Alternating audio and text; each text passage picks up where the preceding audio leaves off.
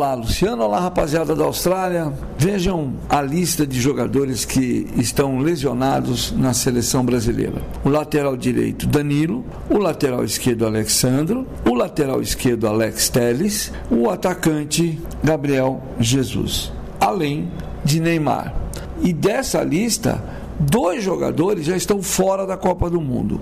Neste sábado, depois de exames de imagem, ficou, foram constatadas lesões, cada uma em um joelho. No joelho direito do Alex Telles, sofreu, sofreu essa lesão, levar uma pancada no jogo contra Camarões. E o Alex Telles vai ter que provavelmente passar até por cirurgia. E o outro jogador que saiu de campo nesse jogo contra Camarões com um problema no joelho é o Gabriel Jesus, lesão constatada, tempo de tratamento semanas, está fora da Copa do Mundo. Ele já vinha com uma dorzinha lá do Arsenal da Inglaterra. Dos outros contundidos, né? O Danilo tem chance de jogar já nas oitavas de final, porque já vem trabalhando no campo, está melhor do tornozelo. O Alexandre tem menos chance, a lesão dele ainda vai levar mais uns dias. E o Neymar, que vai começar a entrar em campo nesse final de semana, em treinamento, para ver se consegue retornar, mas a conta é de que se o Brasil passar para as quartas de final, ele jogaria nas quartas de final.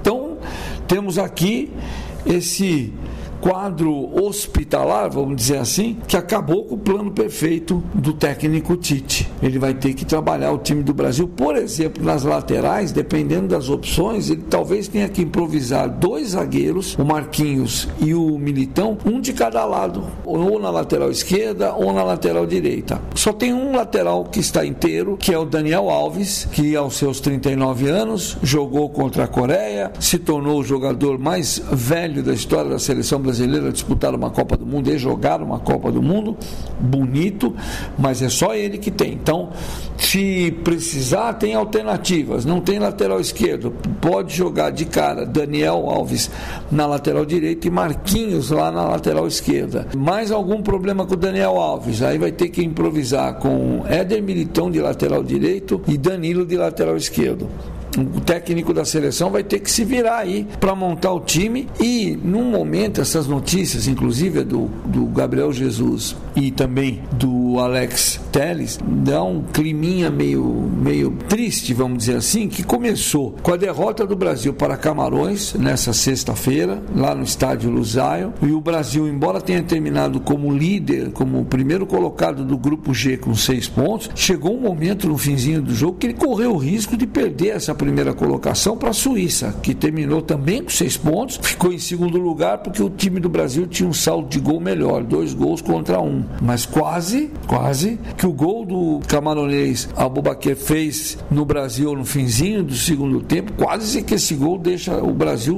correndo o risco de ter que encarar Portugal, França, Argentina, numa chave em que ele entraria como segundo colocado. Como o Brasil saiu como primeiro colocado, ele caiu nas oitavas de final, vai jogar jogar nessa segunda-feira contra a Coreia do Sul.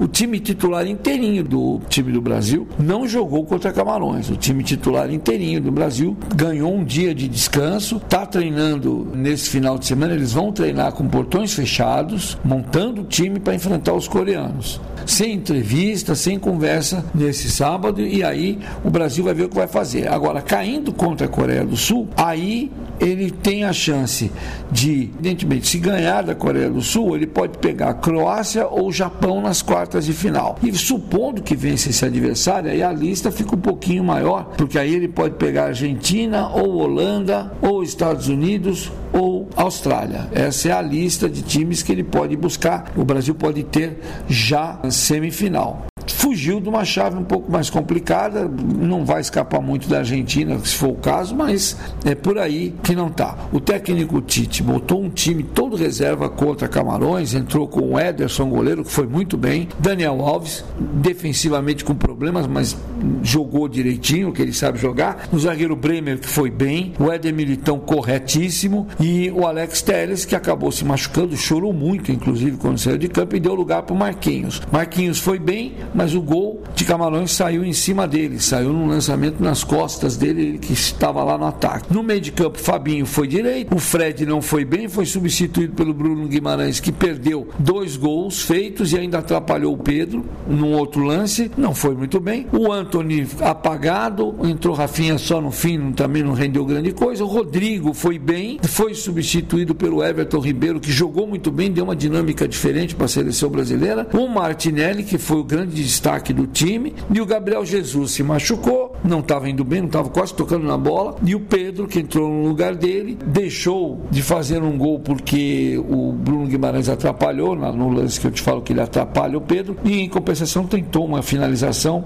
mas mandou a bola pelo alto, mas agora já passa a ser o reserva imediato do Richarlison, que antes ainda tinha sido, já tinha sido utilizado o Gabriel Jesus, agora ele vai antes disso. Todos os jogadores reservas jogaram, todo mundo da seleção jogou, exceto um jogador, o goleiro Everton do Palmeiras, que ainda não teve o gostinho de participar de uma partida de Copa do Mundo. O Tite, depois do jogo, ficou meio triste, mostrou que sentiu, disse que o time sofreu muito na hora de finalizar, e o que é verdade, o Brasil perdeu alguns gols, boas chances, mas o time reserva não jogou bem. A decisão de botar o time reserva foi dele, porque assim daria um dia a mais para os titulares se prepararem para jogar contra, agora sabendo jogar contra a Coreia, mas ele mesmo disse que o fato de ter classificado depois de dois jogos deixou o Brasil com uma segunda chance que seria perdeu, ok, mas não ficou fora. Agora vai para vai a briga. O Brasil sofreu um golzinho só nessa primeira fase, nos três jogos, mas em compensação marcou só três gols. É o terceiro time que menos gols marcou na Copa do Mundo. Ele está igual à Austrália, que também só fez três gols, e está à frente dos Estados Unidos e da Polônia, que tinha ataques piores que Brasil. Esse já é o pior desempenho do ataque do Brasil desde 1974. Se bem que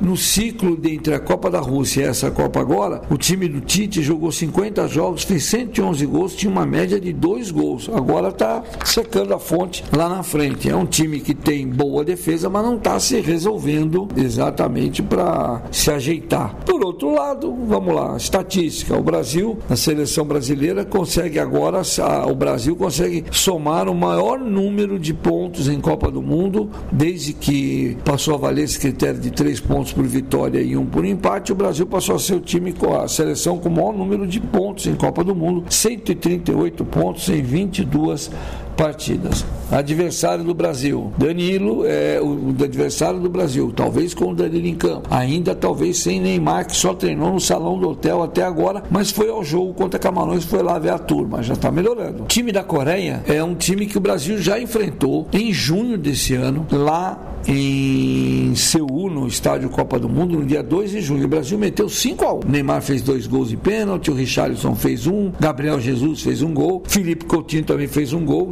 Gabriel Jesus e Felipe Coutinho estão fora dessa partida porque o Felipe Coutinho nem veio para a Copa por lesões. O Brasil, nesse jogo, encarou apenas cinco titulares da, da Coreia que, tão, que enfrentaram esses caras que enfrentaram os jogos agora na Copa do Mundo. Mas dá para ter uma base, dá para saber o que é que o técnico português, o Paulo Bento, quer.